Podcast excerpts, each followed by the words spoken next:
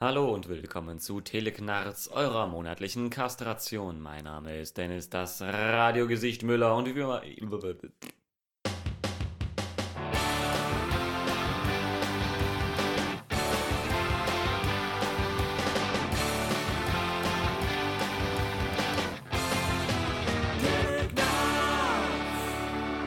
Hallo und willkommen zu Teleknarz, eurer monatlichen Kastration. Mein Name ist Dennis, das Radiogesicht Müller und wie immer bei mir Sir Achim Bechtold. Godzilla zum Gruße, Take 95. Immer noch bei uns, denn immer noch das Thema Filme. Der David. Servus. Heute haben wir eine, ja, wie soll man sagen, eine etwas persönliche Folge, ähm, denn es geht um Achims über zehn Jahre hinweg gepflegte Liste an etwa 1000 Filmen, die er in dieser Zeit gesehen hat und zu denen er sich Ich behaupte, Äh, wenn nur notiert ein, hat. wenn es nur einen einstelligen Betrag an Zuhörern gibt, dann ist jede Folge eine persönliche Folge. Können wir die einzeln ansprechen? Dann Haben wir eine Zeit lang gemacht. Ja. Eine Zeit Hi lang gemacht. Fabi, hi Mia, äh, Die Bella. Bella, hi Bella, grüß dich. Äh, genau. Servus. So. Und, und der, der anonyme äh, Apple-Mitarbeiter. ja, genau. Das auch spioniert, ja. So. Ähm, genau. Also, worum geht's heute? 1000 Filme in 10 Jahren. Ist der Titel dieser Episode. Wenn ich nichts falsch gemacht habe.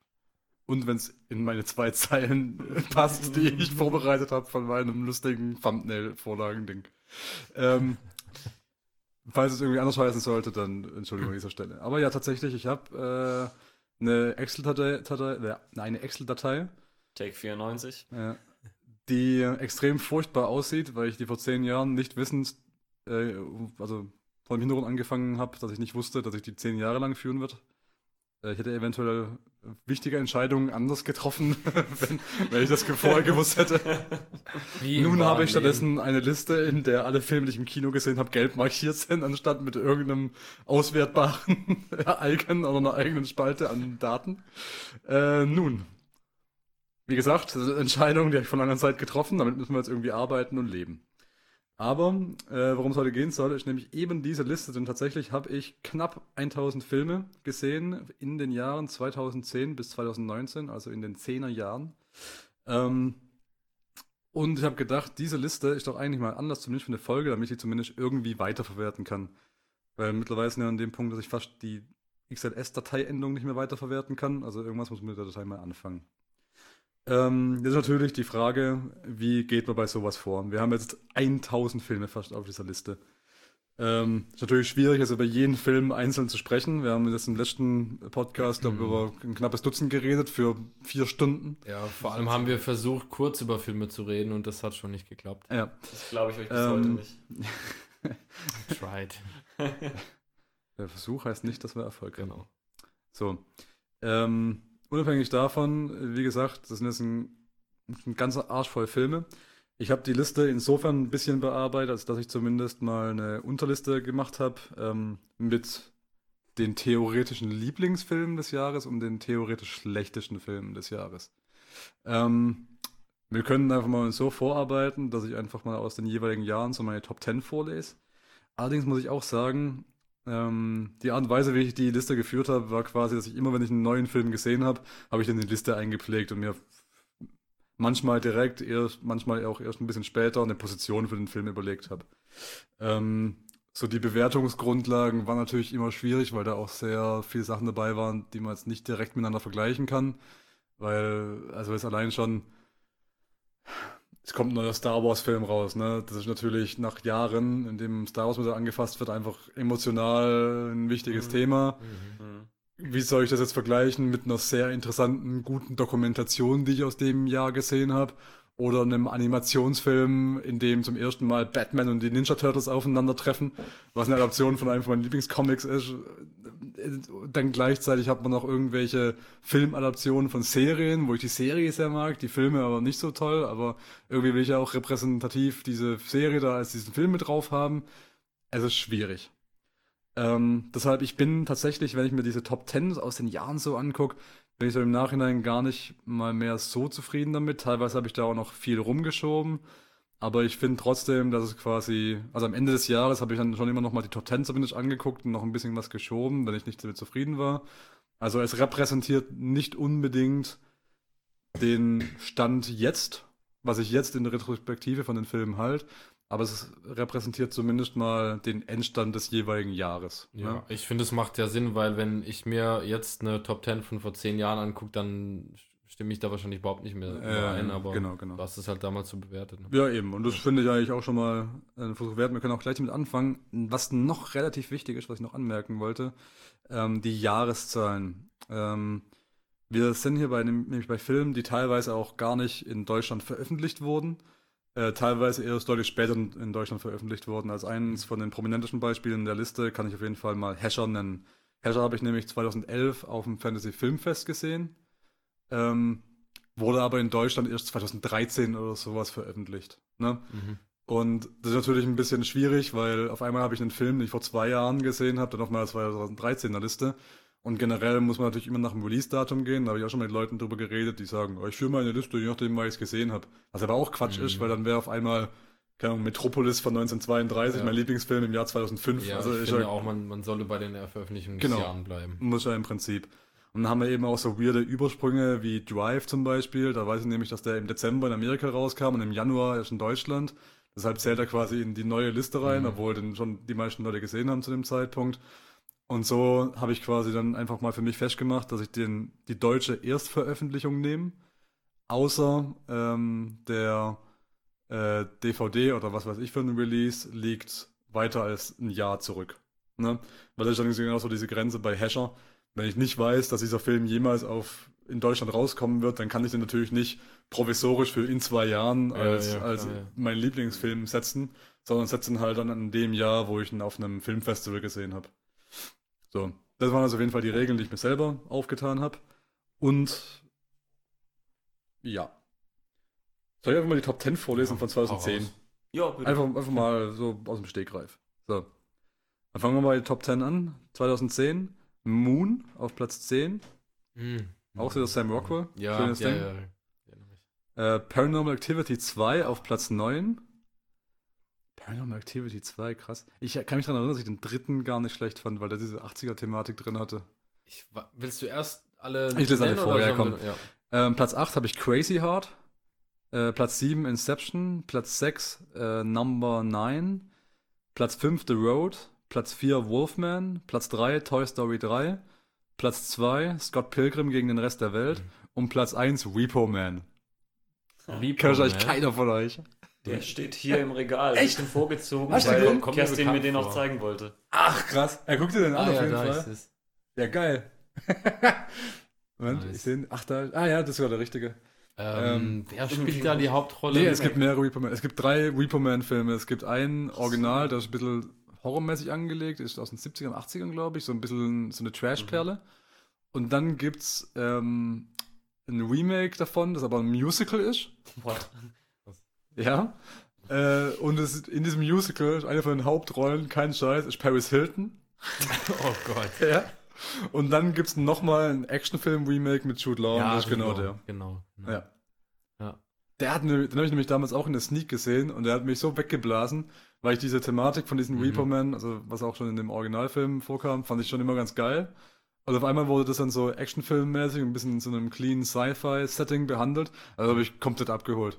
Und ich glaube, zu dem Zeitpunkt kannte ich auch schon das Musical und es war einfach so ein Mindfuck einfach. Das Musical klingt tatsächlich interessant. Den Film selber habe ich nicht gesehen. Da, da ich heißt äh. Repo the Genetic Opera, habe ich auch daheim auf DVD irgendwo. Unbedingt mal reingucken, das ist ein sehr skurriler Film. Ja gut, wollen wir einfach ein bisschen was dazu sagen von dem, was Ja. wir kennen, oder? Ich bin, äh, ich bin erstaunt, dass Inception schon zehn Jahre alt ist. Ja, Ja, ich krass, habe gell? ihn auch auf meine 2010er Liste gesetzt, deswegen habe ich. 2010 kam der raus Kacke, im. Sommer. Hart geil. Ja. Shit. Crazy Hard fand ich damals noch richtig gut, weiß Von ich. David Lynch, gell? Nee, nee, nee. Ah, ich verwechsle mit, ähm, da gibt es auch irgendwas mit, mit Hart. Das ist der, wo Nicolas Cage mitspielt.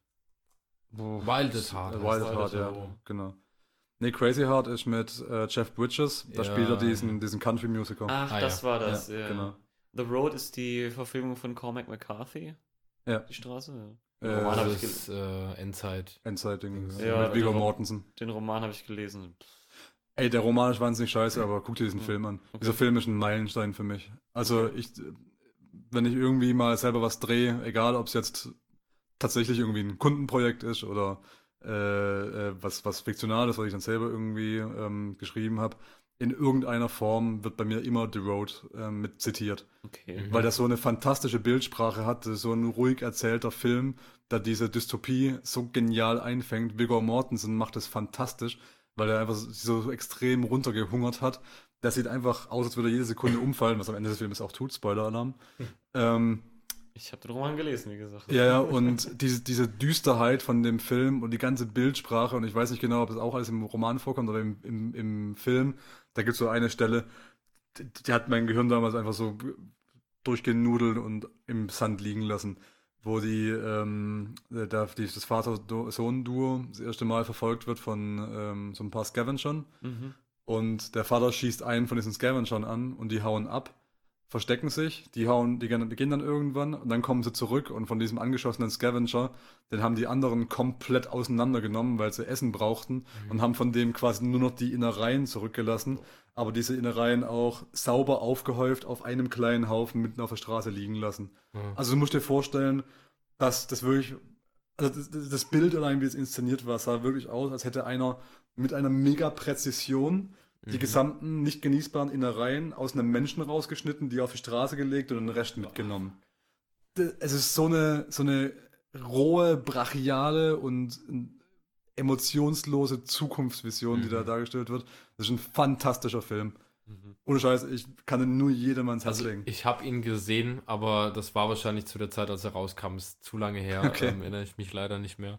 Ich meine auch, das war auf einem Filmabend, wo wir fünf oder sechs Filme hintereinander geguckt haben. Okay, Das war okay. einer der letzten Ja, leider. Also, äh, das, das ist kein Was? Film, der, das ist kein Film, der davon profitiert, wenn man drumherum noch irgendwas Ja, Schnelleres, ja, ja. Actionmäßiges anguckt, sondern da muss schon eine richtige Stimmung sein und der zieht dich wirklich runter.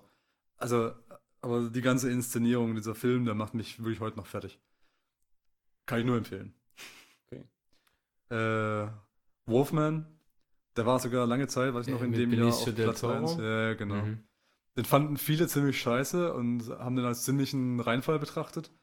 Aber so dieses, ich habe immer so ein, so ein, so, so ein, ich sagen, so ein Softspot äh, für so viktorianische London-Geschichten. Mhm. Und ich mag auch die klassischen Universal-Monster und ich fand von diesen ganzen Remakes, auch diesen neueren, mit Tom Cruise gab es ja so ein Mumien-Remake und so weiter, da hat der noch am ehesten so diese Essenz getroffen. So wie diese Universal-Monster damals waren. Dann war ich auch ein ziemlich direktes Remake, nur halt in besser aussehend. Mhm. Ich kann mich auch daran erinnern, dass die Verwandlungsszene war sehr CGI-lastig und es kam irgendwo mal, kam so ein echt schlechtes CGI-Reh und ein CGI-Bär vor. Die waren richtig daneben. Aber der hat sich auch viel Mühe gegeben, so filmische Bilder äh, zu haben, eben auch diese filmischen Klammern, von wegen bei diesen Synthi-Roma jede Menge so wilde Bestien, die die halt so zirkusmäßig durch die Gegend Mhm. fahren, zeigen. Und er ist aber eigentlich die wildeste Bestie von allen, ne? Und hat so mit diesen ganzen Gedanken vom Wolfman einfach gespielt und ich weiß nicht, der hat mich irgendwie hat er mich gekriegt. Das weiß ich noch. Deshalb habe ich den auch dann nie wieder runtergeschickt, habe ihn auch seitdem auch, glaube noch einmal gesehen oder so. Hast du den gesehen, Dennis? Nee, nee, nee. Von der, ich kenne von der Liste tatsächlich nur zwei Filme. Ja, ich kenne den leider auch nicht. Also ich habe von ihm gehört, aber nicht gesehen. Toy Story 3. Ich Ja. habe noch keinen Toy Story-Film Das sind gesehen. wir auch nur Echt den nicht? ersten. Ich hätte, ich hätte ehrlich gesagt nicht erwartet, dass du sowas, ich sag mal, total kommerzielles überhaupt dir gibst. Ja. Toy so. Story 3? Ja, so Toy Story. Ey, das wird noch viel schlimmer. Das Ja. traue ich ihm schon zu. Er hat auf der anderen Seite des Spek Spektrums auch sehr viel, aber Ey, du wirst noch richtig Ähm. verwundert sein, was so teilweise noch an Filmen jetzt Mhm. rauskommen. Okay. Auch bei meiner Top 3 überhaupt des Jahrzehnts, die ich noch vorbereitet habe, da sind Sachen dabei Okay. da du also dazu kann ich sonst auch nur sagen, da ist bei mir Inception auf Platz 1. wundern. Ähm, weil ich aber einfach damals wirklich der krasse Fanboy von diesem Mhm. Film war. Also auch von dem Film speziell. Ich hatte Nolan, glaube ich, äh, vorher nur bei Dark Knight Rises. Nicht. Ja. Dark Knight kam Der- vorher raus, Dark Knight Rises kommt Äh, später. genau der erste Teil. Ähm, der Dark. Nee, wie heißt denn der? Batman Begins. Batman Begins, der erste, genau. so. Ähm, da wusste ich aber praktisch noch nicht, dass das Nolan ist. Ich habe es noch nicht zugeordnet. Hm. Und ähm, Inception hat mir einfach richtig gut gefallen damals. Ähm, einfach weil ich die Idee halt geil fand. Hm. Und der ist bei mir da, der hat mich halt filmisch, glaube ich, sehr geprägt zu der Zeit, weil es, wir hatten es vorhin schon davon, ich habe davor noch nicht so ein filmisches Bewusstsein gehabt. Also ich habe Filme wirklich zur bloßen Unterhaltung mal dem hergeschaut. Und das war einer der ersten Filme, wo ich gemerkt habe, ich bin ein Filmfan. Mhm. Ah, ich habe den in der Retrospektive, finde ich ihn gar nicht mehr so gut geil. Ja, ich, ja, ja das geht mir ja auch so. Äh, Also damals habe ich den, wie gesagt, total überhyped und Ja. merke heute, es gibt weitaus bessere Filme. ja, das ist halt auch so. Ne, Aber in der dieses, Zeit fand dieses ich- ganze, oh, Zeit vergeht langsamer, wenn wir nochmal eine Ebene tiefer Ja, gehen. Das ist ja, halt alles das- sehr konstruierter Krempel. ist der es halt, auch. Und jetzt kommt ja bald wieder ein neuer Nolan raus, der Tenet. Hm, Den Trailer schon gesehen. ja. Ja, da geht es wieder irgendwie um Zeitreisen und sowas. Ja, dieses Zeitthema beschäftigt ihn extrem, gell? Total. Das ist auch, auch mit. Memento. Wahrscheinlich hat er Krebs. Ja, nicht nur, nicht nur das, sondern auch bei Dunkirk hat er auch mit diesen Zeitebenen gespielt, dass quasi Mhm. diese unterschiedlichen Schlachten auf verschiedenen Zeitebenen passieren immer. Dunkirk hat zum Beispiel, habe ich überhaupt nicht gemocht. Also, Ja, der, hat- der, der hat nicht, Dunkirk hat bei mir nicht davon profitiert, dass der eben, wir haben es in der letzten Folge auch gehabt, auch diese emotionale Distanz einfach hatte, weil so ein Kriegsfilm, Genau, der, ja, dem hilft genau. es nicht. Ja. Da da war die nächste Figur, war lustigerweise ähm, äh, hier Tom Hardy als Pilot, Mhm. dem er lustigerweise, der, der halt trotz seiner Gesichtsmaske, die die Hälfte vom Gesicht verdeckt, Was Tom Hardy die immer ja macht. trotzdem emotional am, am nächsten geht. Das muss man erstmal schaffen, als Schauspieler die Hälfte vom Gesicht nicht einsetzen Mhm. zu können und trotzdem die emotional am nächsten sitzende Figur zu sein von Zuschauer. You're a big guy.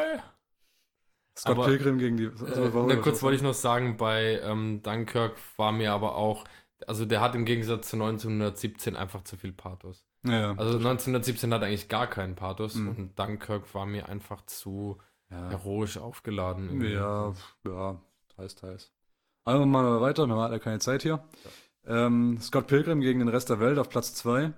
Der ist nur erst in der Retrospektive da hochgewandert, weiß ich noch, der war vorher ein bisschen tiefer, aber der ist so an mir gewachsen auch. Also, das, was für dich äh, Christopher Nolan ist, war für mich schon immer äh, Edgar Wright. Hm. Mhm. Weil ich einfach lieb, wie der seine Filme inszeniert, weil der macht nämlich auch das, der spickt mit so vielen Details, hat so eine geile Bildsprache einfach und schafft so viel Dynamik in so einen Film reinzubringen und Scott Pilgrim ist eigentlich nahezu sein Meisterwerk, finde ich.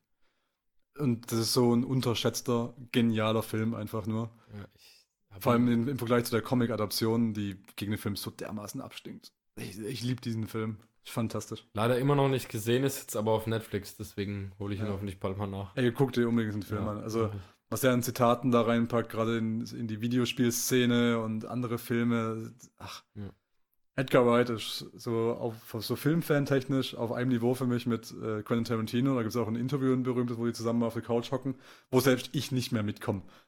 What? Ich, die reden da über Filme und reden dann darüber, ah, hast du den Film gesehen? Ah ja, krass. Das ist ja ein Zitat von einem 1962er Film von, äh, von Susanne äh, Nullberg aus, aus Dänemark. Hast du den gesehen? Ja, klar, hat er nicht vorher den und den gemacht, wo ich, wo selbst mein Gehirn einfach platzt, ja. Das wird was sein. Das, das ist einfach mega krass. Und äh, Edgar Wright, der, der verpackt es einfach so wunderschön und hat so ein, der hat so eine, so eine eigene Hibbeligkeit. Denn seine Filme wirken immer so, als hätte er mega Aufmerksamkeitsdefizit, aber hat es alles so zielgerichtet und so gelenkt und das ist alles so, so pointiert und alles so punktuell irgendwo hingeleitet.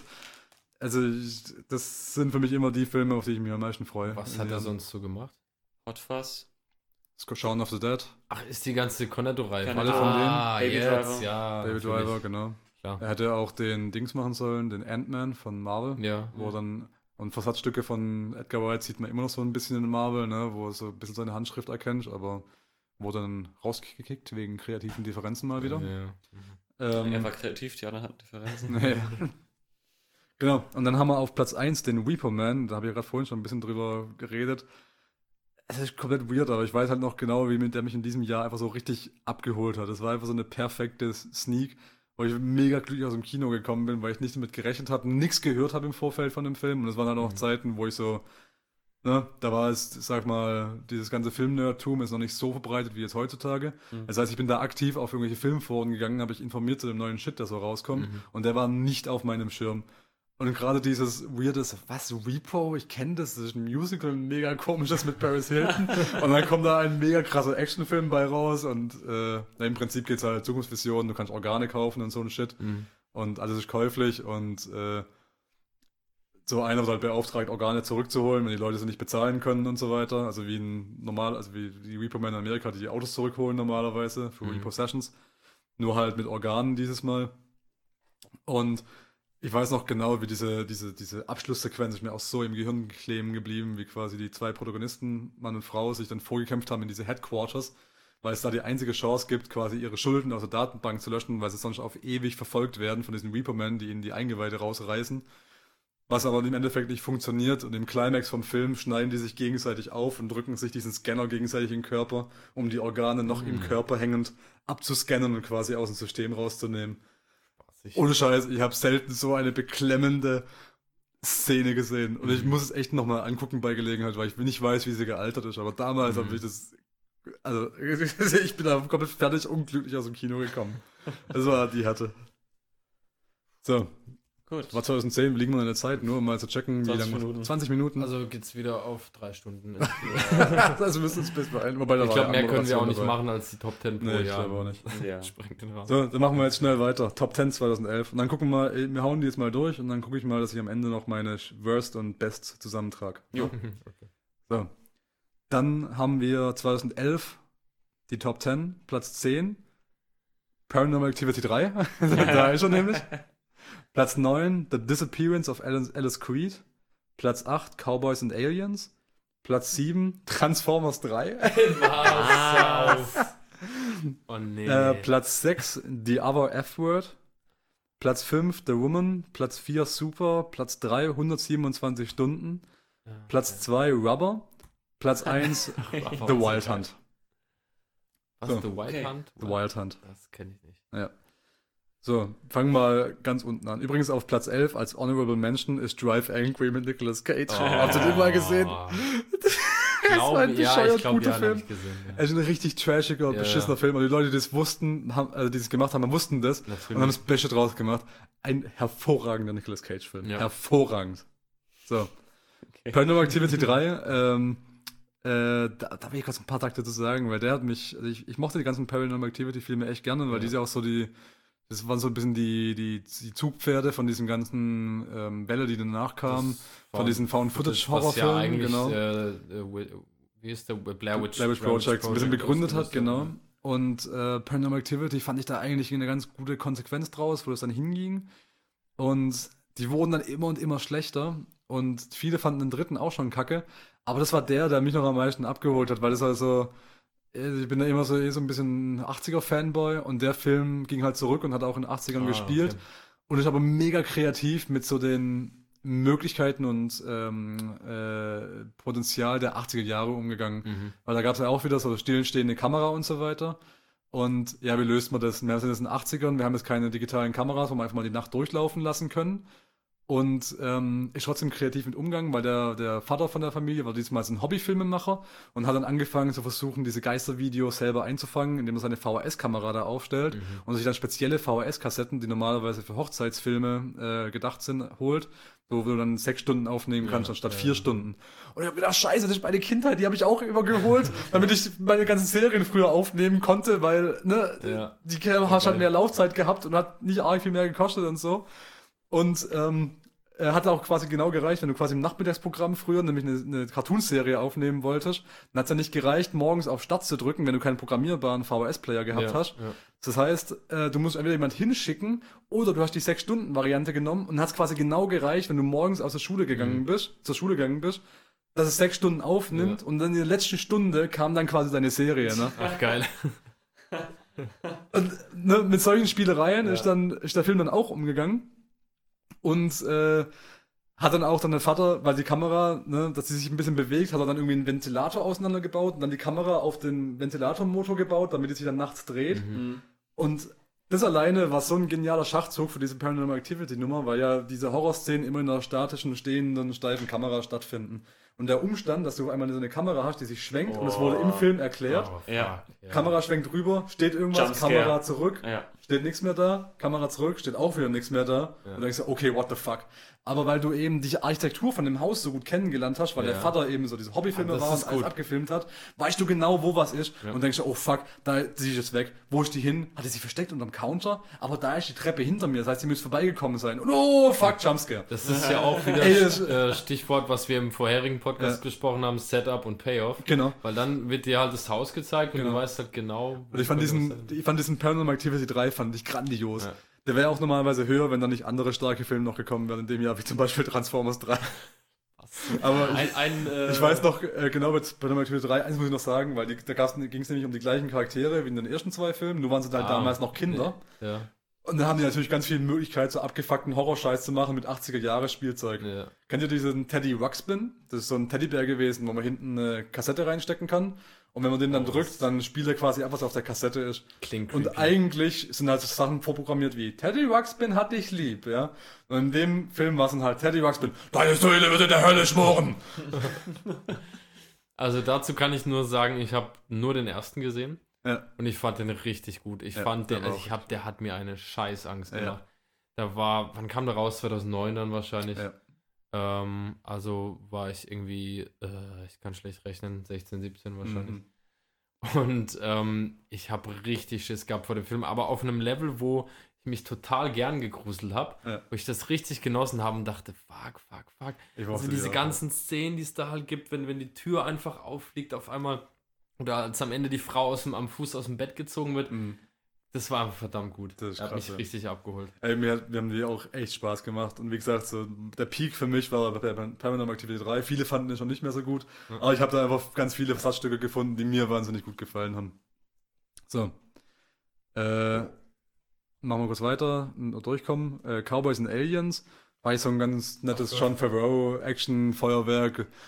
Fand ich witzig, fand Ja. ich, war geiles Popcorn-Kino. John Favreau, der hatte es auch immer drauf, so, ähm, so, so potenziell dumme Konzepte irgendwie Ja. mit ein bisschen Leben einzuhauchen. Ne? Das ist ein netter Genre-Mix. Kann man Ja. mal machen. Netter Genre-Mix, genau. Auch wieder schön, was so ein, so ein Standard-Action-Schlock immer ein bisschen von was Besonderem abhebt, wo sich einer Gedanken macht. Auch wieder Setup und Payoff. Waren ganz einfache, simple Sachen drin, wie dass es um dieses Messer die ganze Zeit ging, was der Sohn von seinem Vater äh, irgendwie geklaut hat. Und der Vater wollte es wieder zurück und am Ende stirbt dann der Vater, sagt, Sohn, das hast du es verdient. Dieses Messer kommt dann wieder zurück, wenn ein Alien absticht. So. Ähm, Ganz einfaches Setup-Payoff. Reicht mir völlig aus, Ja, sowas. basiert das nicht auch auf einem Comic? Ja, ja, Ja. Ein Comic, genau. Hm. Und mit Olivia Wilde in Mhm. ihrer Karriere-Hochphase. Oh ja. Nach Dr. Wie- House. Kommt man sich auch immer gut angucken. Du. Absolut. Ich fand sie gut in Year One. Gott. Den habe ich auch hier irgendwo drauf, weil ich glaube, fast den schlechtesten des Jahres oder so. Daniel Craig spielt doch da auch mit, ne? Ja, ja, als Hauptrolle sogar. Aliens. Und Harrison Ford Ja. als der Vater. Ah, ja. Der Vater von. Ach, ach ist egal. Wir haben, wir haben keine Zeit, um uns mit sowas Zeit. äh, aufzuhalten. Bruder muss los. So, dann äh, Transformers 3. Warum? Warum? Wegen den ganzen Produktplatzierungen. Ich muss sagen, ich war eigentlich immer ein Fan der Transformers. Ich mochte auch den Transformers 1 sehr, sehr gerne. Das war sogar in meinen Top 3 äh, des Jahres. Das war, glaube ich, 2007 kam der raus. Sie wurden schlechter über die Zeit. Das ist keine Frage. Das Problem ist ganz einfach, so wie vieles andere auf der Liste, Transformers sind einfach meine motherfucking Kindheit, ja. Hm.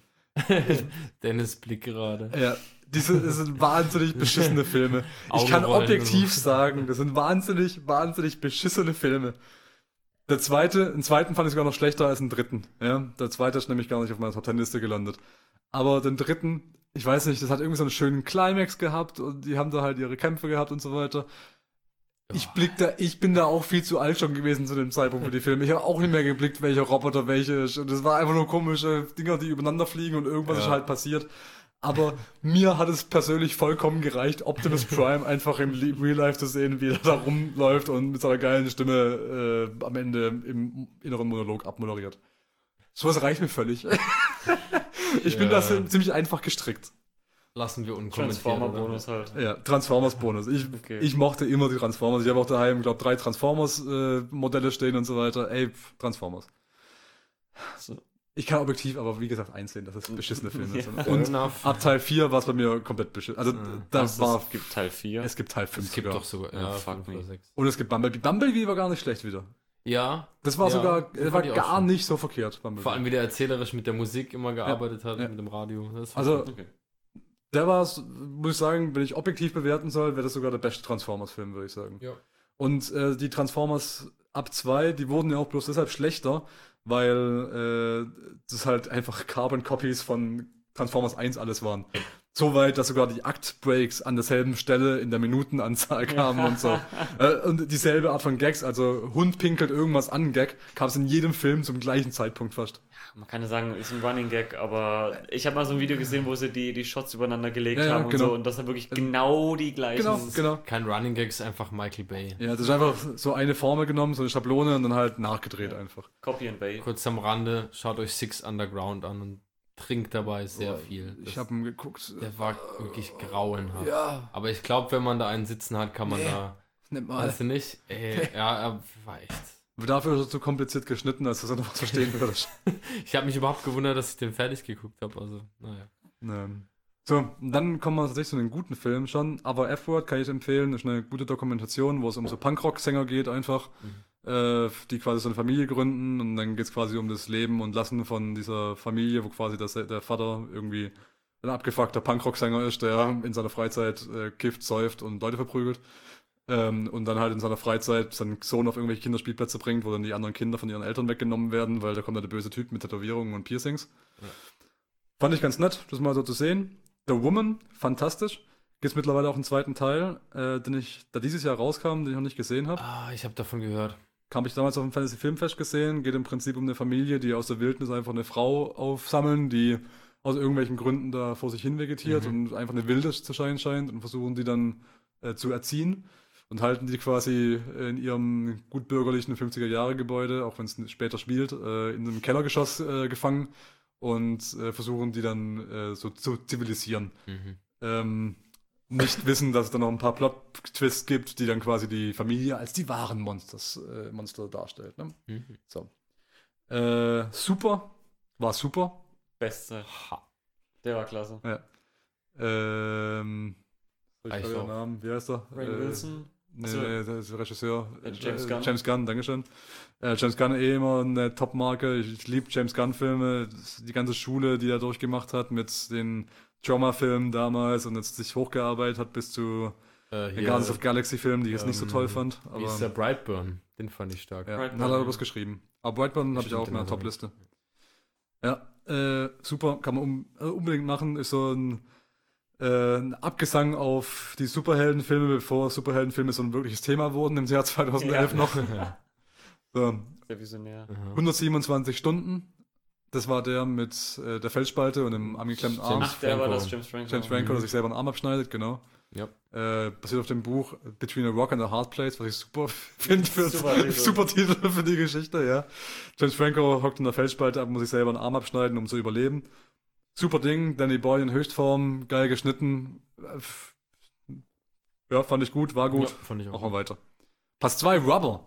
Ja, Rubber war ey, auch cool, Rubber, ja. fantastisch. Ja. Allein, dass es diese Idee zu einem Film geschafft hat. Ja. Ja. Die, allein dieser Fakt ja. hat mein Leben besser Und gemacht. man muss ja echt sagen, in dem Fall, äh, Quentin Dupier ist das, ne? Ja, das ist ja genau. wirklich sein Enfant terrible. Ja, Er macht ja echt geile Sachen. Ron Cobbs auch später gemacht und äh, ich fand Rubber war schon so seine Höchstform. Mhm. Und allein, allein der Opening-Monolog, der hat mich so abgeholt mit diesem Typ, der dann einfach diesen Monolog direkt in die. Also, es fängt damit an, dass einfach Stühle in einer geraden Linie Ja. zur Kamera in der Wüste stehen. Dann kommt ein, Polizeiauto auf die Kamera zugefahren und fährt Slalom um die Stühle. Ja, genau. Steigt jemand aus und hält einen Monolog über Willkür. Ja. Und der, der, der, der Film danach ist einfach eine Ode an die Willkür quasi.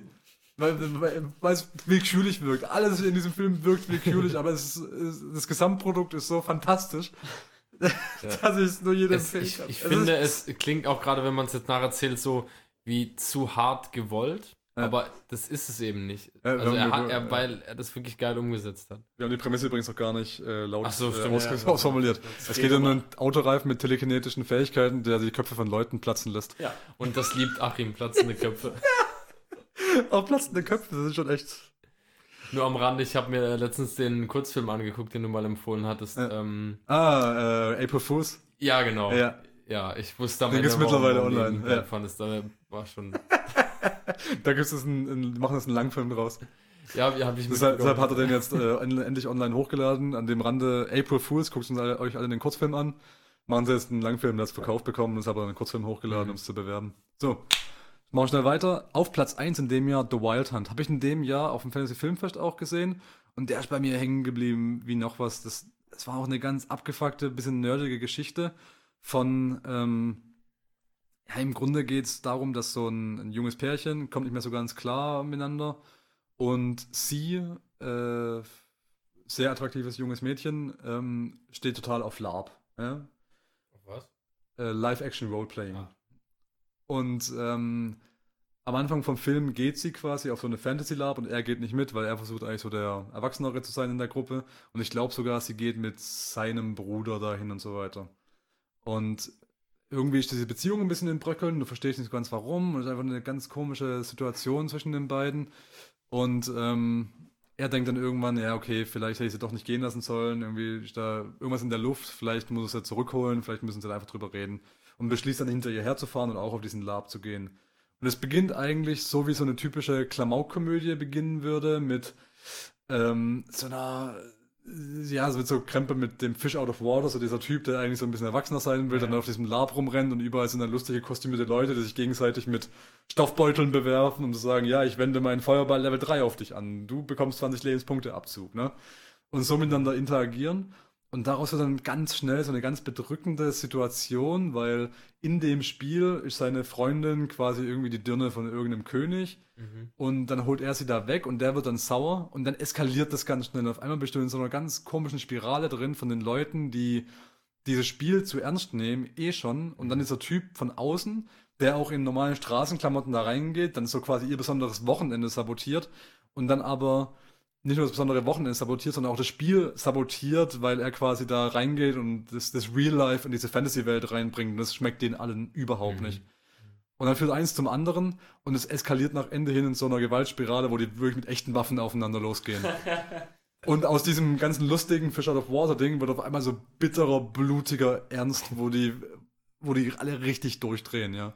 Und auf einmal wird es, deshalb heißt es auch The Wild Hunt, weil es so um diese Jagd äh, sozusagen geht und sie im Endeffekt, also im Metatext gesprochen ist der Wild Hunt quasi, die Wilden machen Jagd auf den Protagonisten sozusagen. Ja. Und auf einmal wird so eine Überlebensstory von dem Protagonisten, der davon kommen muss, von diesen anderen Menschen, die einfach nur durchdrehen. Und das ist eigentlich so die beste Art von Horror für mich, wenn es einfach nur um nichts übernatürliches, sondern nur um Menschen, die sich ja, gegenseitig. Ist es auch. Das ist halt am realistischsten. Genau. Ja. Ich meine, das macht ja auch Zombie-Geschichten und so Endzeitgeschichten viel aus. Aber ich habe es noch nie in so einer Situation gesehen, wo eigentlich halt auch, ne, weil gerade so Endzeitgeschichten, da läuft es halt immer auf muskelbepackte Typen mit Glatze raus, die da die Antagonisten sind. ja. Aber halt so Nerds, die halt eigentlich nur zum Spaß da sind, was, ne, und dann machst du einfach mal Snap und in irgendeiner Form werden die dann in diese Gewaltspirale reingeworfen und kommen da nicht mehr raus. Das fand ich so faszinierend anzugucken und ich habe den, ich glaube, danach noch locker sechs, sieben Mal geguckt, weil der mich einfach so reingezogen hat. Weil am Anfang, weißt du, da hast du auch so, so spaßige Szenen, wo dann einer hat irgendwie seine Waffe vergessen und bittet dann halt einen, die mitzubringen. Also so, so, eine, so eine Spielzeugaxt im Endeffekt. Ja. Und dann kommt er da hin und bringt seine Axt mit, ja, hey Björn, ich habe seine Axt. Und das ist so ein großer, wie ein Wikinger gebauter Typ mit Bart, der dann irgendwann aus dem Teich auftaucht, sich dann so die nassen Haare nach hinten schwingt und ruft, Mölnir, Hammer of the Gods, finally, you have found your way back to me. und hält dann diesen Spielzeughammer da hoch, also gerade ein Geschenk der Götter bekommen, ja. So fängt dieser Film an, ja. Und er endet mit einem blutenden Hauptcharakter, der um sein Leben kämpft, ja.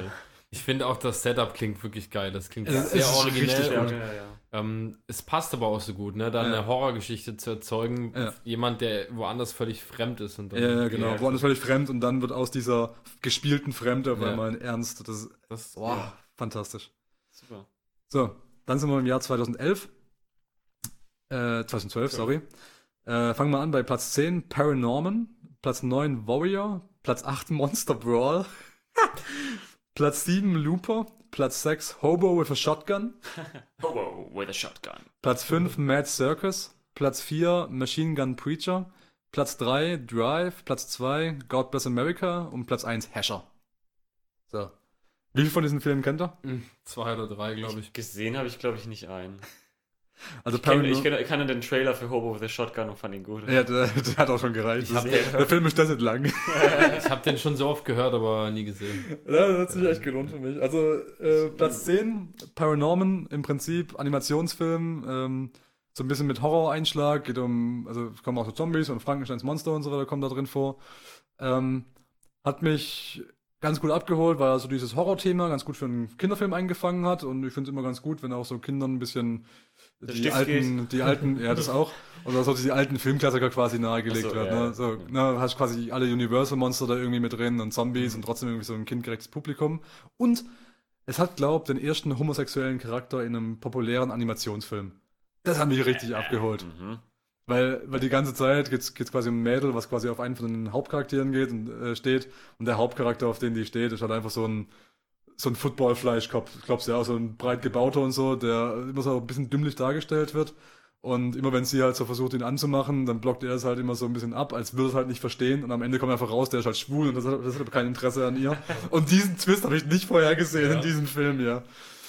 Ähm, Warrior, haben wir gerade haben wir im letzten Podcast schon gehabt, dass so Sportgeschichten mich immer abholen. Das Ja. war auch mit Tom Hardy und ähm, äh, Ähm, T- Ed, Edgerton? Nee, wer ist denn? Ähm, bababab. bin mir gerade nicht sicher, welcher das ist. Das ist der ich hat erst an äh, Southpaw gedacht, aber das ist ja mit. nee, nee, äh, Warrior war mit, da geht es um UFC-Fighter. Mhm. Ähm, einer eben gespielt von Tom Hardy und der andere ist ist Christian Bale? der, der Bruder von dem, der den Onkel Owen gespielt hat bei Star Wars, den Prequels. Was? äh, doch nicht Christian Bale, wie heißt er denn? Er heißt äh, Joel Edgerton, doch. Ah, okay. Joel Edgerton, genau. Da war der halt noch nicht so bekannt. Ne? Ja, ja, genau. Ähm, du meinst Taron Edgerton, das ist der, der Robin Ah, gespielt ja, hat. ja, ja. Aber Joel Edgerton, der hat auch einen Bruder, der ist auch bekannt. Ich glaube, der, der macht auch Kurzfilme, der Bruder. Der hat auch sehr gute Kurzfilme gemacht. Bear, Spider kann ich auch nur empfehlen. Ähm, Joel Edgerton, Tom Hardy spielen da quasi auch zwei Brüder, die beide ähm, UFC-Fighter sind, aber nicht so richtig voneinander wissen, weil Tom Hardy auch im Krieg war und keiner weiß so richtig, dass sie zurückkehrt und treffen sich dann quasi bei einem Turnier, wo ähm, die beide mitmachen, aber nicht wussten, dass sie beide mitmachen und es läuft quasi darauf hinaus, dass Joel Edgerton auch versucht, sich mit seinem Bruder wieder so ein bisschen hm, anzubrüdern. Ähm, der Vater, Nick Nolte, Trinker im echten Leben sowie auch im fiktiven, ähm, spielt da auch eine Rolle und die sind auch ne, wegen der Vaterfigur, von der sich eigentlich beide abgewandt haben und einer von den beiden wendet sich wieder hin, um ihn als Trainer zu bekommen für dieses Turnier und so weiter. Und äh, Tom Hardy spielt da einfach die Überkampfmaschine. Der hat sich auch so aufgepumpt für diesen Ja, Film. das kann der. Und äh, Joel Edgerton ist eher so der technikversierte Bruder. Und aber Tom Hardy ist dann quasi der, der reingeht und mit einem Punch einfach die, die Gegner niederlegt. Und das war's dann. Und einfach so der Verbissene und einfach diese Mhm. Kampfmaschine. Und es läuft dann quasi einfach auf ein Treffen im Ring zwischen den beiden raus. Und ich habe bei kaum einem Film in den letzten zehn Jahren ich so geheult wie bei dem. Unglaublich. Ja. Weil es gab noch einen, aber der kommt später, viel später. So, Warrior kann ich auch nur empfehlen für alle Sportbegeisterten da draußen. Ich kann mit UFC übrigens nichts anfangen, aber der Film war gut. Platz 8, Monster Brawl. Es ist genau das, wonach es klingt. Es ist ein eineinhalbstündiger Film. In diesem eineinhalbstündigen Film äh, ist ein Wrestlingring in einem, Rum, in einem, in einem Raum aufgebaut und es gibt ein Turnier zwischen klassischen Filmmonstern, die da eins gegen eins miteinander kämpfen müssen. Und dann wäre das ist ein mega trashiger Film. Es gibt zwei. Kommentatoren, die einfach nur über diese Kämpfe reden, ansonsten gibt es nichts. Kein Setup, kein gar nichts, nur diese Das ist einfach so Wrestling-Ring. abgeschlossen in sich. Nur diese Wrestling-Ring und es kommen immer neue Kämpfe. Es, es klingt wie so eine Sketch-Serie, wo du jede Ja. Woche eine neue Folge hast mit einem neuen Kampf, aber es ist einfach ein Film. Es ist ein bisschen wie es, äh, ähm, hier äh, Celebrity Deathmatch. Ja, genau. Ja, oder, Nur mit ähm, irgendwelchen berühmten Monstern. So, keine Ahnung, die Mumie gegen, gegen den Ich Vampir. musste an diese, an diese, Oh, Robo Mami, diese. Roboterkämpfe, wie heißen die? Was es früher gab auf RTL 2, wo die Leute mit so selbstgebauten ja, ja, Robotern. diese Roboter. Ja, ja, ich Ja, erinnere mich. ja. Das Aber- ist scheiße. Ist exakt, So ex, exakt dieses, das ist ein Film. Also es gibt zwei Kommentatoren, die darüber reden. Oh, jetzt hat die Mumie aber schön ihre Bandagen äh, hochgerollt, ne? die, die, die Mumie kämpft mit harten Bandagen. Und genau das ist der Film. Einfach nur schlechte Wortwitze von den Kommentatoren und diese Monster, die sich gegenseitig auf die Fresse hauen, bis nur noch einer übrig bleibt. Es ist fantastisch. Es ist genau die Art von Film, die ich als Kind geliebt hätte. Und 2012 hat es mir auch noch gereicht. So. Platz Nummer 7 haben wir Looper, äh, Ryan Johnson, Science-Fiction-Film. Der hat mich auch gut abgeholt. Ja. Ähm, ja, Zeitreisegeschichte mit äh, äh, Bruce Willis und die junge Äh, Version von Bruce Willis, gespielt von äh, Joseph, Gordon-Levitt, genau. Ja. Ähm, schöner Hang fürs Detail gehabt, der Film. Gutes Auge, schöne, schöner Plot eigentlich. Habe ich so in der Form noch nicht gesehen. War lustigerweise vermarktet wie so ein klassischer ähm, kommerzieller Actionfilm. Mhm. War es aber eigentlich, sondern war eigentlich intelligenter als das. Hat eigentlich auch so ein paar schöne Details gehabt. Ähm, hat aber auch so von dieser Studentenkrankheit ein bisschen, äh, ein bisschen Probleme damit gehabt. Also bei so, Wie meinst du bei so, bei so zukunftsvisionären Science-Fiction-Filmen habe ich immer so ein bisschen, da entdecke ich ganz oft so ein bisschen Studentenfilm-Charakter. Ähm, damit meine ich zum Beispiel so Sachen wie, kennt ihr In Time mit Justin Timberlake? Ja, Mhm. ja, wo ja. quasi Ah, die ja. Währung abgeschafft wurde und seine Lebenszeit ist die neue Ja, Währung. ja, Ja. Das ist, ist so auf dem Papier, ist das so eine coole Idee für einen Studentenkurzfilm. Verstehe. Aber wenn du das hochziehst auf einen langen Film, dann kommen da halt so ein paar Sachen. Mhm. So funktioniert, so funktionieren Dinge nicht, was, wie du dir das Ja. gerade vorstellst, ja. Und sowas war es bei Looper auch, ne? Da waren auch so Sachen dabei wie, ja, okay, aber wenn du darüber nachdenkst, dass der auch irgendwann seine Steuererklärung machen muss, dann macht das halt einfach keinen Sinn. Also bei Looper war das konkrete Beispiel einfach, dass quasi in der Zukunft ist unmöglich geworden, Leute zu ermorden, weil alle so gut getrackt sind und deshalb wurden Zeitmaschinen erfunden, um Leute in die Vergangenheit zu schicken und da werden sie dann erschossen. Eigentlich.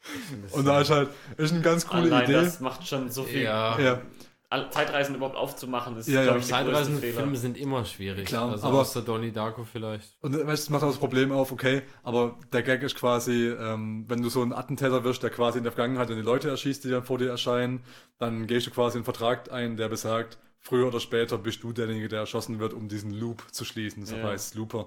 Und allein das wirft so viele Probleme auf, weil, okay, aber wenn in der Zukunft die Morde so schwierig geworden sind, dass du niemand mehr ermorden kannst, ohne dass es irgendwer herausfindet ziemlich schnell, warum kannst du dann die Attentäter ermorden, die diese Morde in der Vergangenheit geführt haben? Weil die müssen ja trotzdem in der Zukunft ermordet werden, um in der Vergangenheit die Morde durchführen zu können. Verstehst du? Mhm. Weißt du, das sind immer so Sachen, die werden nicht Ja. richtig zu Ende gedacht. Gute Da Aber- Aber, arbeitet sich dann einer dran ab und das Genau. funktioniert einfach nicht. aber ich bin immer bereit dazu, bei so Zeitreisegeschichten viel zu verzeihen.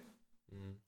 Und äh, beim Looper, da waren dann noch genug so Versatzstücke, wo ich gedacht habe, okay, da hat sich einer was gedacht. Zum Beispiel, ähm, ich weiß auch genau, die Autos in dem Film zum Beispiel, die waren das alle nicht so Science-Fiction-mäßig modern und konnten alle fliegen, sondern das waren eigentlich alles Autos von der Zeit, die ein bisschen veraltet waren teilweise. Teilweise waren es ganz neue, aber so die ganz neuen, modernen Science-Fiction-Autos waren sehr rar gesät. Ein Großteil von den Autos, die du gesehen hast, waren eher normale Autos, wo irgendwas im Tank angebracht war. Und das hat so ein bisschen die Assoziation geweckt von wegen, also Worldbuilding, ah, okay, krass. Es, Elektroautos sind irgendwie der neue heiße Scheiß, aber nicht jeder hat ein Elektroauto. Ja. Deshalb gibt es irgendwie so Adapter, die dir halt in den Tanksteckel reinstecken kannst, die dann quasi als Elektroadapter funktionieren, dass du kein Benzin mehr reinschüttest, aber über den Tank funktioniert das quasi irgendwie als, ja, als Transistor oder keine Ahnung, was das dann macht. Also, es war nicht erklärt, es wurde auch nicht thematisiert, aber es hat quasi optisch einfach so ein bisschen Worldbuilding betrieben. Und das fand ich einfach ganz nett. So. Hobo für Shotgun. Es ist genau das, was Dennis gesagt hat. Man guckt sich den Trailer an, das ist ein Hobo, er findet eine Shotgun, er ballert haufenweise Leute über den Haufen. Aber es hat so eine Mordsgaudi gemacht, weil ich noch weiß, wie wir dann zufällig einfach geguckt haben, auf der Couch sitzen, zu viert oder zu fünft. Und wir hatten so einen Spaß mit diesem Film, weil es einfach immer absurder, grotesker und blutiger wurde. Kann man sich mal reinziehen. Mad Circus, psychologischer Horrorfilm über zwei Clowns, von denen, die sich dann irgendwann gegenseitig umbringen. Okay. Ganz verrückter Film, also psychologischer Horrorfilm mit Clowns, das hat mir schon gereicht. Mir auch. Äh, Machine Gun Preacher, kann ich auch mal lobend erwähnen, ist ein Biopic ähm, von diesem Sam. Sam irgendwas. Rockwell. Es klang für mich total nach. Setup und Payoff. Es klang total nach Trashfilm, als du es vorgelesen hast. Sam Wilder oder sowas hieß der, glaube ich. Ähm, ist eigentlich ein Biopic von einem Typen, der quasi so eine schwierige Vergangenheit hatte. Das hat quasi mal zu den Hells Angels gehört, also irgendein Ablegerverein.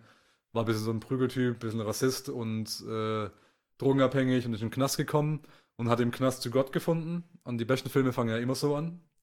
Und ähm, hat dann tatsächlich im Nachhinein so ein bisschen ein Business aufgebaut und ähm, hat dann im Rahmen von der Kirche ist er nach Afrika geflogen und hat da geholfen, so äh, Hilfsstätten aufzubauen. Also basiert alles auf wahren Begebenheiten. Und hat dann diese Hilfsstätten aufgebaut, hat gemerkt, wie dreckig es den Leuten da geht und ist dann quasi zum Missionar und Menschen und äh, Philanthropen geworden im Endeffekt. Und ist dann immer wieder darüber, ist nach Amerika wieder zurück, hat versucht Geld zu sammeln, um da weitere Missionen aufzubauen, den Leuten zu helfen.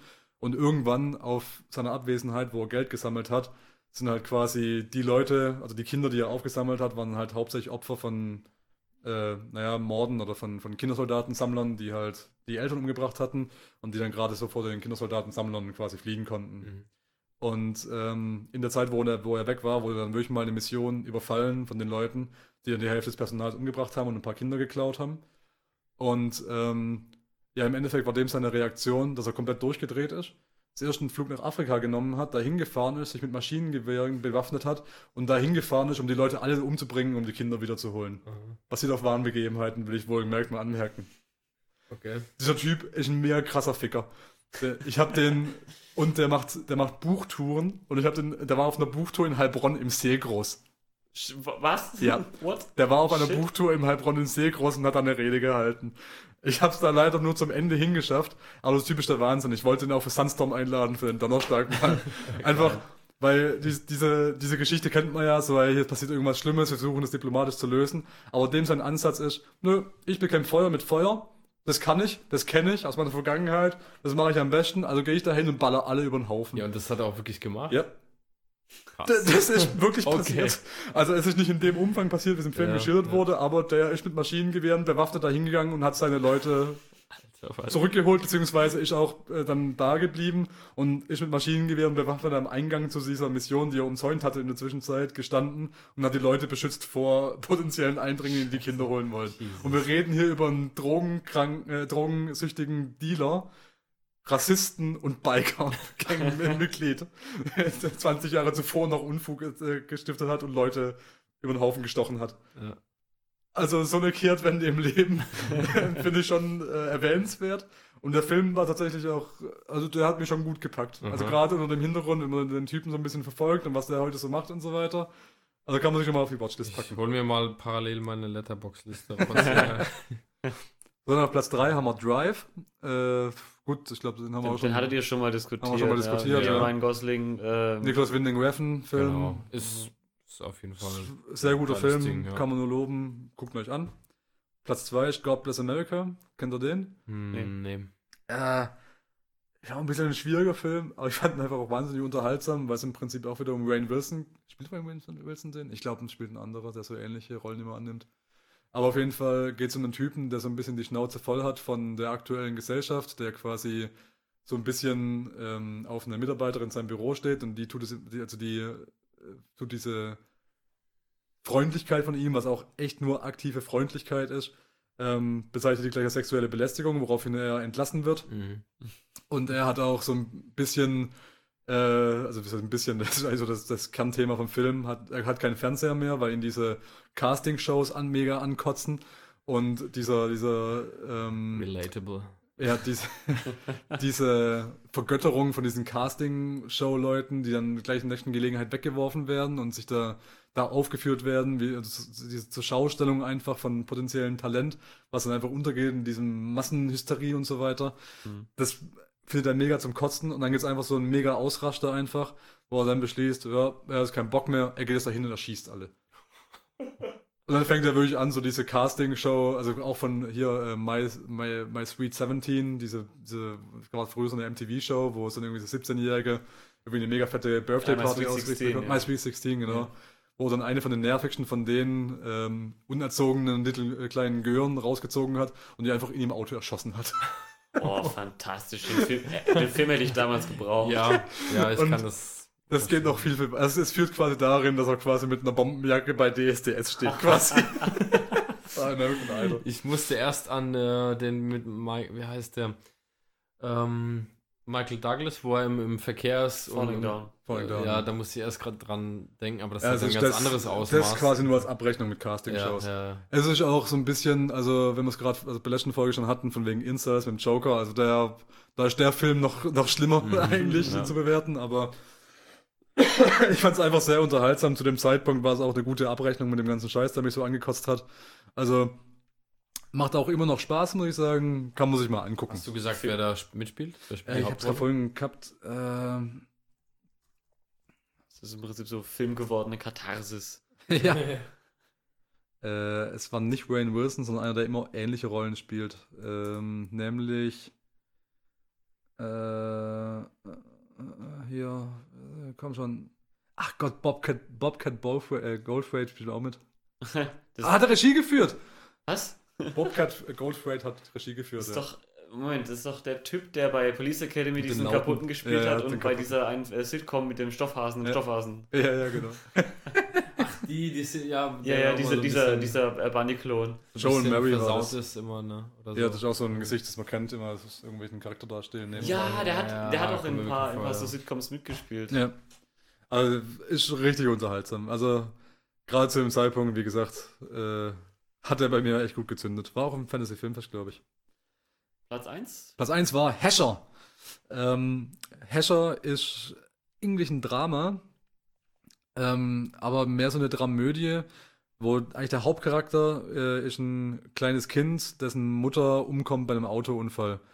Und ähm, das Kind versucht ein bisschen mit klarzukommen, weil der Vater, der beim Un- Autounfall mit beteiligt war, der ist so ein bisschen,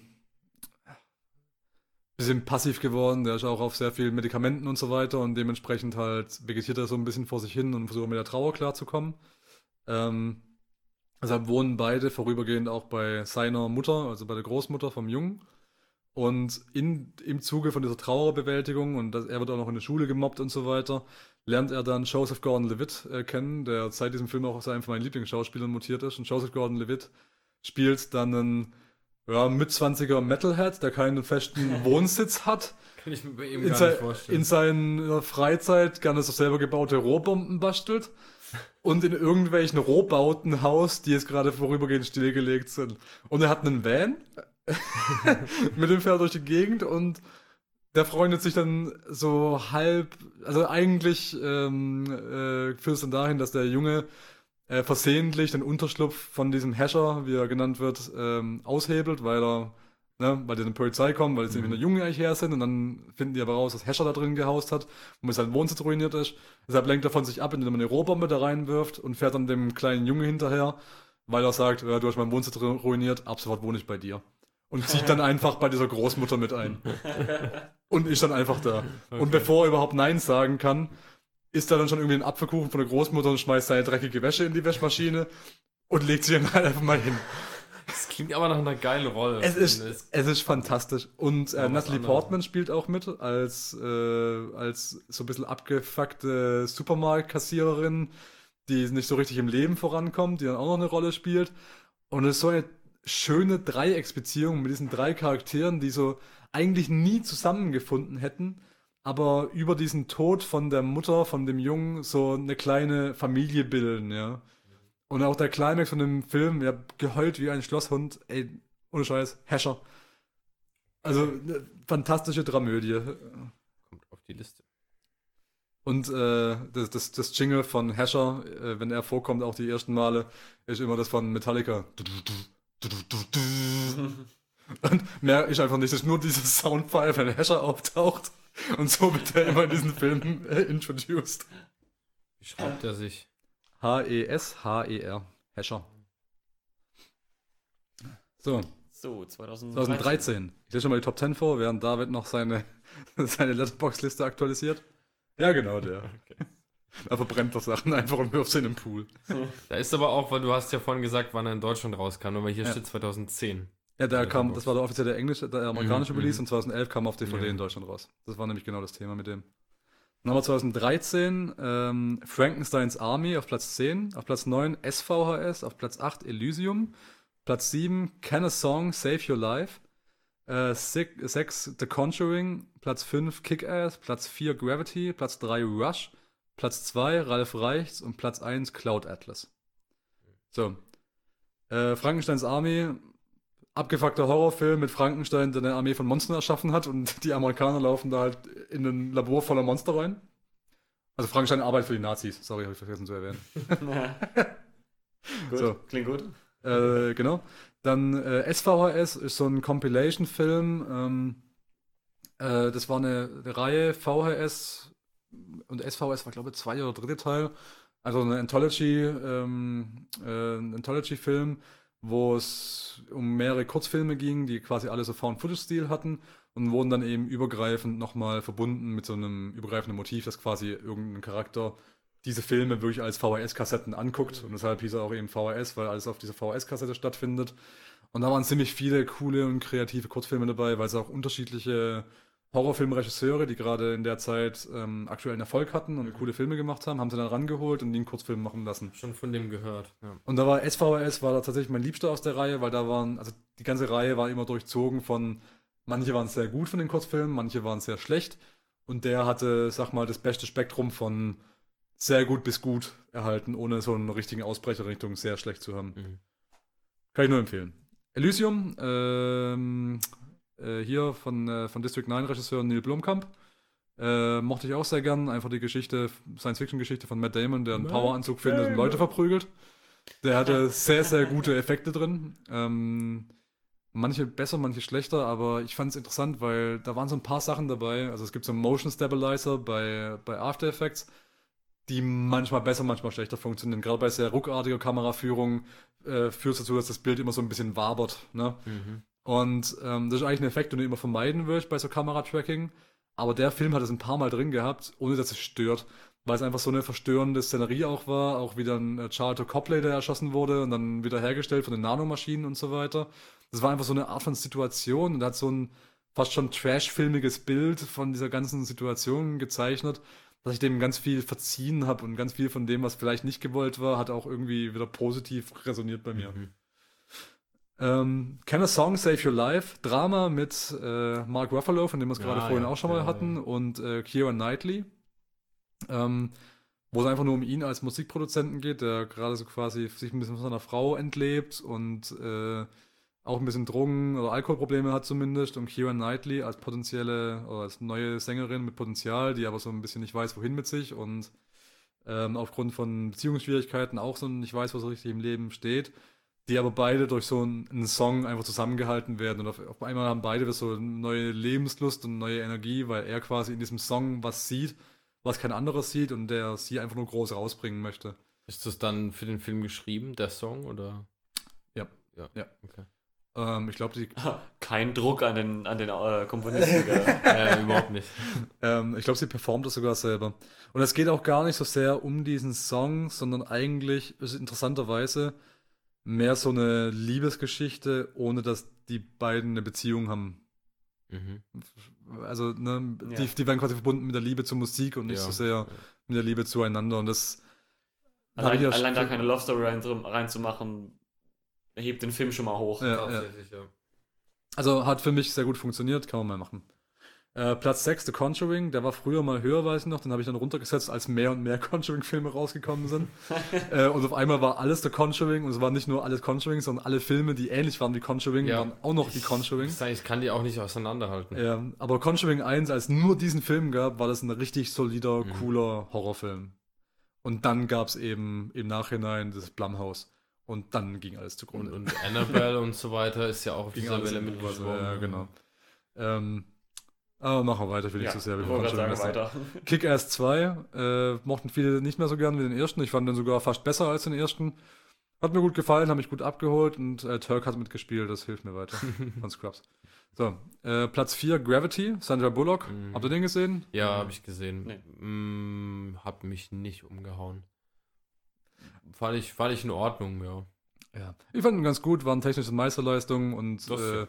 Waren auch so viele Gags mit dabei, die ich ganz geil fand. Ähm, mit äh, gerade so Geschichten wie, die haben zum Beispiel am Anfang, wo dieser Asteroidensturm losging und dieses Raumschiff zerlegt, da gibt es einen, einen Shot, ähm, wo nur dieser Raumanzug gezeigt wird, aber im Helm von diesem Raumanzug, also wo jemand natürlich drunter steckt, da spiegelt sich, da haben sie ein Spiegelbild eingebaut vom Weltall und im Weltall spiegelt sich dann quasi auch noch ein Kameramann, der auch im Weltraumanzug da mit der Kamera steht.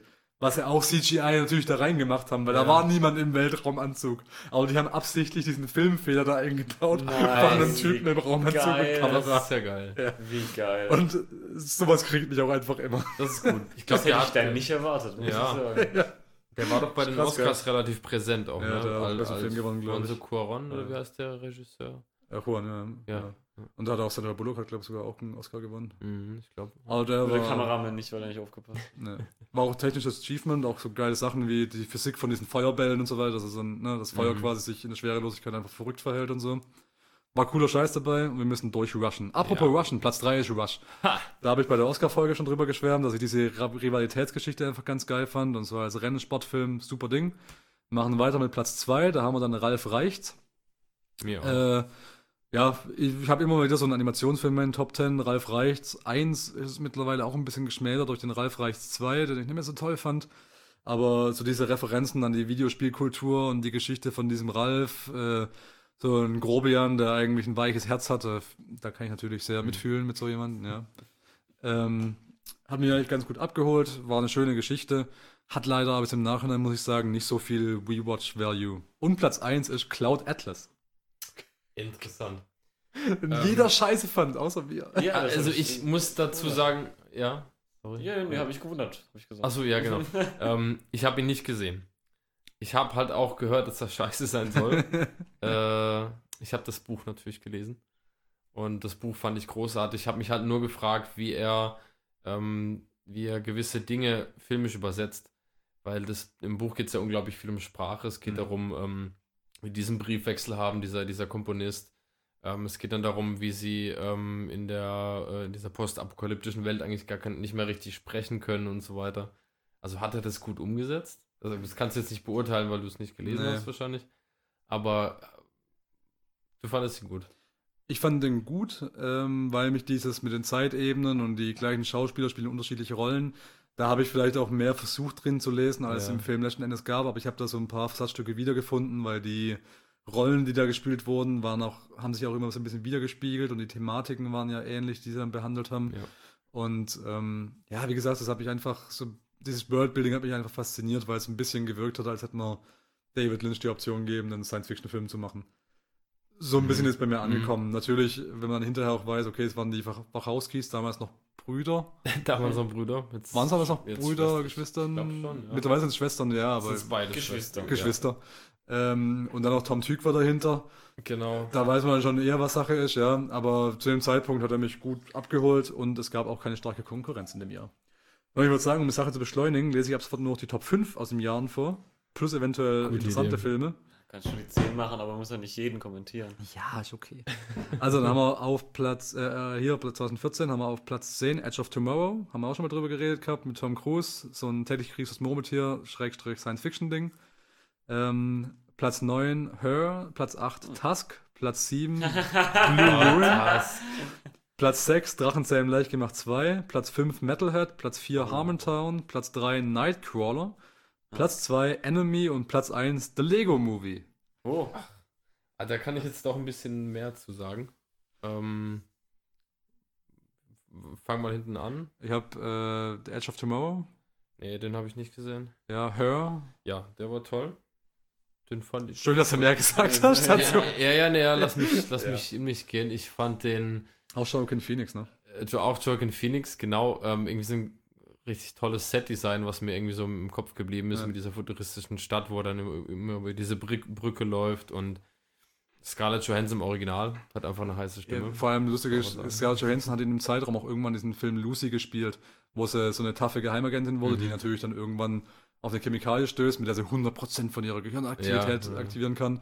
Und es läuft dann daraus hinaus, dass sie so eine krasse Motherfuckerin wird, dass sie zu einer KI werden kann, ja. Und dann spielt sie in dem Film eine KI, Geil. die so krass sich weiterentwickelt, dass sie zu mehr als einer KI werden kann. Es ist- wirkt wie ein Kreislauf. Mhm. kann man hier kurz Elton John reinschieben? Das ist Circle of- Ja. ja, aber wie gesagt, wir müssen jetzt auch, glaube ich, ein bisschen durchrushen. Ja, genau. Platz 8, Tusk. Äh, Da haben wir auch schon mal, Haben wir auch schon mal drüber gesprochen. Geniale, super Setup. Ich, ich, einfach äh, aus einem Podcast, aus Ja. einer dummen Idee raus entstanden. Ja, liegt bei mir näher am Herzen. Man fragt sich, warum. ähm, äh, Blue Ruin äh, ist so, eine, so ein Teil von einer eigenen Trilogie, die mit Murder Party anfängt und mit äh, The Green Room aufhört. So eine Reihe von so ein bisschen Revenge-Filmen im Endeffekt. Äh, der Film ist das hervorgestochen, weil ähm, im Prinzip war es ein Revenge-Film mit einem Typen als Hauptcharakter, der an diese Idee von Rache gar nicht so richtig glaubt und es im Endeffekt auch nicht kann. Mhm. Aber trotzdem so ein bisschen durchstolpert durch die ganze Geschichte. Mhm. Und äh, kann man sich mal angucken. Also generell, die Filme finde ich sehr sympathisch. Green Room äh, fand ich richtig gut. Das war mit Abstand der beste in der Reihe. Ähm, Drachen sehr leicht gemacht 2, haben wir auch schon mal drüber geredet, habe ich einen Softspot für. Äh, Metalhead, Ja, Metalhead. Geiles Ding. ich glaube ein skandinavisches Drama. Ja, das, da Ja, habe ich ganz zufällig mal nachts auf Dreisat oder sowas gesehen, Ja, beim Durchsteppen. Richtig gutes Ja. Drama mit diesem Mädchen, das dann so auch in diese Black Metal Schiene reinrutscht über den Bruder und so weiter Ja, und dann ist- so ihre, ihre Angsten, Ängste und Trauer so ein bisschen bewältigt über das ganze Thema. Ich glaube, die Empfehlung hatte ich sogar von dir und habe mir den mal vor ein Ja. paar Jahren angeguckt. Ist- Also ist der toll. ist richtig Ja. gut. Habe ich auch im Rahmen vom Fantasy Filmfest irgendwie gesehen oder zumindest mal die DVD dadurch äh, in die Hände bekommen. Platz 4 Harmontown. Ähm, Harmontown hat nämlich eine Doku gemacht über eine Tour, die die gemacht haben. Und ich habe selten was Besseres gesehen als diese Dokumentation. Unabhängig davon, dass man diesen Podcast mag. Also man kann diesen Film angucken, ohne den Podcast zu mögen und verliebt sich allein in die Figur von Spencer Crittenden ja. der, wo wir auch schon mal drüber geredet haben, äh, den Dungeon Master spielt bei, bei Harmon Quest. Ja. So ein guter, guter Typ. Und nach diesem Film war ich richtig verliebt in den. Kannst du kurz was dazu sagen, weil mir sagt das gar nichts. Also Harmontown ist quasi der Podcast von Dan Harmon, Autor Mhm. von Rick and Morty oder Community. mhm. Der hat einen Podcast und die haben dann eben eine Live-Tour gemacht, wo sie diese Show durch Amerika geführt haben. ja. Und die Tour haben sie begleitet mit einer Kamera und eine Dokumentation draus Okay. gemacht. Und im Endeffekt klingt es jetzt wie eine sehr langweilige Konzertdokumentation, nur mit einem Comedy-Podcast. Mit einem dicken Mhm. Typen. Und einem dicken Typen, genau. Aber da wird so viel mehr draus und eigentlich schon viel mehr eine Charakterstudie von diesem Spencer Crittenden, der quasi einfach nur ein Dude war, der mit dem Ziel, mit Dan Harmon ähm, Dungeons and Dragons spielen zu wollen, in den Podcast reingegangen ist. Und genau an dem Abend haben die auch gesucht nach einem Dungeon Master, weil sie anfangen wollten, Dungeons and Dragons Mhm. ähm, live im Podcast zu spielen, so als dumme Idee. Ja. Und das war der Einzige, der sofort die Hand gehoben hat und haben den dann danach kennengelernt. Und das ist so ein unglaublich guter Typ, ähm, dass dir zum Beispiel mein, mein Lieblingsmoment in diesem Film ist, der wirklich so ein Scheideweg ist in dem Film, also wirklich so einer von den Magic Moments, wo ähm, äh, Jason Sudeikis, äh, ja, Comedy-Schauspieler auch, der ist als Gast in einer von den Live-Shows da gewesen. Und dann haben sie mit ihm Dungeons and Dragons gespielt. Und der, dieser Spencer Crittenden, der hat so eine ganz eigene Lockerheit. Wir haben es auch gerade vorhin über Humorfarben gehabt, Mhm. der gar nicht versteht, wie lustig er ist, einfach nur indem er er selbst ist, hat so einen lange, lange Rauschebart, mega lange Haare, ist irgendwie zwei Meter groß und sitzt die ganze Zeit so halb gelangweilt mit dem Kinn auf die Faust gestemmt an seinem Tisch und redet einfach nur kluge Sachen, ja. und ähm, spielen dann Dungeons and Dragons, während Jason Sudeikis da ist und er improvisiert einfach dieses Abenteuer und sagt, ja, fünf Goblins stehen in dem Keller, ihr seid auf einer Truhe oben drauf, könnt durch eine Luke da reingehen, was wollt ihr tun? Und einer von uns sagt, ich will Pfeil und Bogen runterschießen. Okay, was für einen Pfeil will ich benutzen? Du hast Feuerpfeile, du hast mindestens noch drei Magiepfeile, wenn ich es richtig weiß, ein Elektropfeil vielleicht noch, aber auf jeden Fall hast du noch zehn normale Pfeile. Welchen möchtest du benutzen? Zwei davon müsstest du mal aus dem Inventar holen. Und Jason Sudeikis ist so abgefuckt davon, dass der sich immer so weiter zwischen dann so rüber wackeln, so zu ihm, um zu gucken, ob er sich irgendwo notiert hat und oder ob was er dann vorliest. Und dann sagen sie, fragen sie, sag mal, was machst denn du da? Ich will gucken, ob der das da irgendwie draufgeschrieben hat. Das ist so viel Information, wie behält er das einfach in seinem Kopf? Und die Reaktion von Spencer Critton dann ist, dass er sich zu ihm umdreht und ihn anschreit. I'm a Dungeon Master, bitch! Und von diesen Momenten ist dieser Film wirklich gespickt und also als, als Fan von dem Podcast geht einem einer noch mehr ins Herz, aber allein diese Figur Spencer Crittenden entdeckt zu haben, macht, macht diesen, diese Dokumentation so viel unterhaltsamer noch. Okay. Gut. So, äh, kann ich euch zuschicken. Ich habe hab den Film mal gekauft, digital. Ähm, Platz 3, Nightcrawler. Äh, Mhm. haben wir schon mal drüber geredet gehabt. Es geht nicht um den Ja. X-Men Nightcrawler. Also ich habe ja, ihn gesehen, aber ich, haben wir äh, darüber ich geredet? verwechsel ihn immer mit Drive. Äh, Ja, Das ist so ein bisschen mit, ähnlich, mit ne? Jake Es- Gyllenhaal, Jake- mit genau, dem- Jake der- Gyllenhaal der und- und Ryan Gosling, der- Es hat, eine, es hat eine ähnliche Stimmung tatsächlich, aber es Ja. geht da eher so um, einen, um so einen, äh, hier, wie nennt man das, Re- äh, Sensationsjournalisten, Ja, der, quasi der halt immer für die äh, Nachrichtenkanäle sofort vor Ja, Ort ja. ist, wenn, wenn für Unfälle und so ne? weiter, das Ja, immer der ablichten will und so genau, weiter. Ähm, und das ist schon äh, ziemlich hardcore, weil der Typ auch Mhm. wirklich so als, als kaltblütiger Bastard dargestellt Der hat. spielt den halt Aber auch der spielt den so fantastisch. ja. Und ich, ich, also zusammen mit Joseph Gordon-Levitt ist Jake Gyllenhaal wirklich einer von meinen Lieblingsschauspielern gerade aktuell, Mhm. die aktiv, äh, aktiv sind. Und Jake Gyllenhaal, der macht es so fantastisch und der spielt Ja. da so eine Verbissenheit in diesen Charakter rein und hat sich auch so richtig runtergehungert noch Mhm. dafür. Hat mal einen Christian Bale gemacht, weil ein Jahr später hat er nämlich auch Southpaw gespielt mit 40 Kilo Stimmt, Muskelmasse mehr. aufgepumpt, ja. Ähm, also das ist eine von meinen Top-Empfehlungen des Jahrzehnts auf jeden Fall, muss ich sagen. Okay. Enemy, auch mit äh, Jake Gyllenhaal aus dem gleichen Jahr. Ähm, ist ein Film, ist auch sogar ein, ein äh, äh, boah, von wem ist denn der Scheiße? Das ist auf jeden Fall ein bekannter Regisseur. Ich will gerade. Nee, Denis Villeneuve ist das. Ah, Einer von- sehr, sehr bekannt, klar. Einer von seinen ersten großen Filmen. Ähm, Im Prinzip so ein Hitchcocksches äh, Doppelgänger-Drama. Ähm, mit einem sehr interessanten Twist und ich war die ganze Zeit bei der Stange und wollte wissen, worauf es hinausläuft und so. Und dann wurde auch so ein, so ein Wechseldicht-Spiel draus, ne, mit so äh, Rollentausch, weil der eine war erfolgreich, der eine nicht, und wollten mal so ein bisschen Situationen tauschen. Ähm, also sehr Hitchcocksche Situation alles. Und dann gibt es am Ende einen Twist. Dieser Twist kommt so aus dem Nichts und ist sowas abgefucktes, was eigentlich gar nicht in den Film passt. Aber das Lustige ist, der, der packt dich so bei den Eiern, dieser Twist, dass du genau so zu einer Salzsäule erstarrst, wie die Charaktere in dem Film diesen Twist wahrnehmen. Okay. Und ich bin da wirklich dran geschockt. Ich, ich selten, also ich habe wirklich noch dieses Bild im Kopf, wie ich geschockt, also wie, wie der geschockt da stand, wie ich das sehe und selber genauso geschockt dran sitzt, weil ich nicht verstehe, was da gerade passiert. Und irgendwie ergibt es auf eine ganz skurrilen Art und Weise, gibt, ergibt es eigentlich Sinn. Also es ist trotzdem irgendwo plausibel, das ist jetzt nicht so weit her. nee, lustigerweise nicht, Nee. aber das Gefühl, was. Ich kann es eigentlich spoilern, das ist scheißegal. Nee, nee, ich das heißt nicht, ich Okay, will ihn gucken, okay ich bin dir an. Es ist nicht plausibel. Ja. Es ergibt nur einen vagen Sinn in dem Film, aber guckst dir an, du wirst genau wissen, was ich meine. Es ist Okay, einfach mega okay. verrückt. Platz 1 Lego. Lego-Film, genau. Und ich hätte nicht erwartet, dass der mich so abholt, weil es gab schon zuvor jede Menge Lego-Filme, die waren alle scheiße. Aber der Lego-Film, der hat es ja mal, also der hat mich so dermaßen abgeholt mit äh, diesem, diesem Twist, dass quasi alles, was in dem Film stattfindet, eigentlich äh, in der Fantasie von dem Jungen stattfindet. Und es noch diese reale, übergeordnete Ebene darüber gibt. Ähm, und es hatte eine ziemlich wunderschöne Message über Vater-Sohn-Beziehungen und Spielzeug weitergeben und so was, was werde ich, werd ich als mein Vermächtnis hinterlassen und das Alte aufgeben und Neues zulassen. Da waren sehr viele schöne Gedanken drin und äh, der Film an sich war wahnsinnig unterhaltsam. Der hat eine gute Comedy-Timing gehabt, der hat Hm. einen guten Humor gehabt und das hätte ich nicht erwartet von so einem Film, der The Lego Movie heißt. Ja. Und alle, denen ich den Film gezeigt habe, die gesagt haben, was, Lego Movie, ja, gucke ich mir nicht an. Das Film gezeigt, ey, ist das Ding, die weg. Einstellung ha hatte ich bisher auch dazu, dass mich Ja. das nicht Ja. wirklich berühren würde, aber Ey, guck dir Ja. an. Ohne Scheiß. Mhm. Das, das, das glaubst du nicht, wie der Film dich abholt. Dieser Lego Batman-Film und der Lego Movie 2 waren schon nicht mehr so gut. Aber der Lego Movie 1 ist für mich ein legendärer Animationsfilm. Weil sie eben auch diesen, also man kennt ja, so damals, als wir jung waren, waren, waren so Stop-Motion-Lego-Filme, waren die ja, waren Ja. ja, da ist so der heiße, geile Scheiß. Und genau in diesem Animationsstil ist halt auch gemacht. Weil die halt so ein paar Frames rausgenommen haben, dass es mehr wirkt wie Stop-Motion, ne? Und machen dann auch ganz viel über Jump-Cuts und so weiter mit den Charakteren. Mhm. Und es entwickelt so eine geile Dynamik und wenn es, wenn du es auf dich wirken lässt, das, das funktioniert so wie aus einem Guss einfach. Mhm.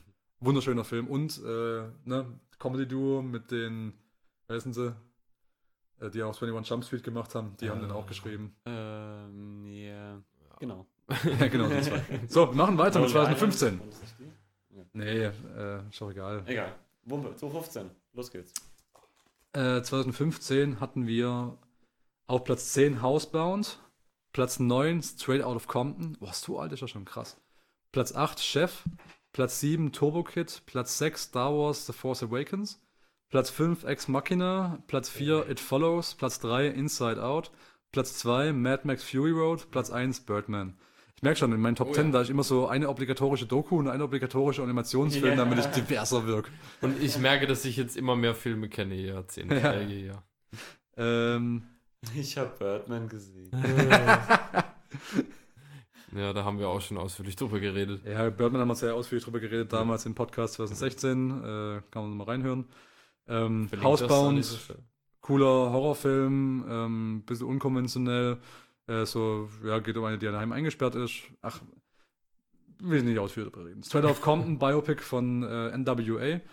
Konnte ich mit der Musik eigentlich gar nicht so viel anfangen, aber seit dem Biopic habe ich mich mal näher damit auseinandergesetzt, weil es auch ziemlich viele geile Momente gab. Mhm. Ähm, äh, geht auch so alles ein bisschen vor dem Hintergrund von den Rodney King Riots, gerade LA Riots und so weiter. Und eben NWA, wie quasi musikalisch einfach eine Rolle gespielt haben, das Musikbusiness so ein bisschen geändert haben. Äh, Chef, auch ein Sean Favreau-Film. Jetzt ist es genauso der Punkt, wo es ein bisschen kontraintuitiv wird, weil der Film ist jetzt nur auf Platz 8 auf meiner 2015er Top-Liste.